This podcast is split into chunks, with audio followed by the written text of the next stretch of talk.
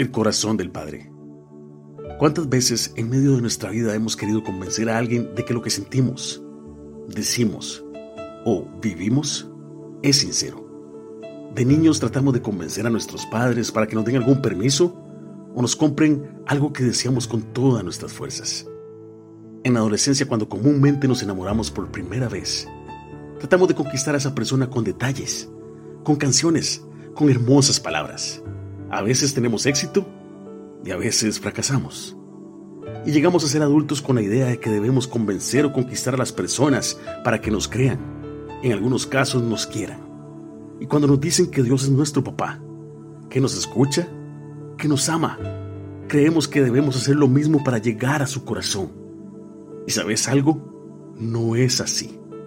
Vos y yo somos sus hijos amados porque Él así lo quiso. Una vez escuché la anécdota de una amiga que es madre y me dijo, cada vez que mi hijo se equivoca, llega a decirme que tome sus juguetes y se los esconda y lo castigue porque acaba de desobedecer.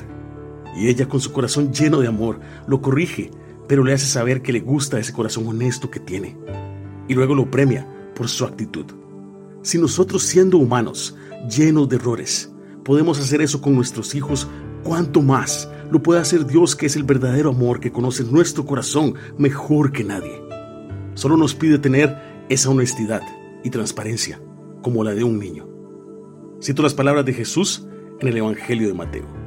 Pues si ustedes, aun siendo malos, saben cómo darle cosas buenas a sus hijos, imagínense cuánto más dispuesto estará su Padre Celestial a darles lo que le pidan. Mateo capítulo 7, versículo 11.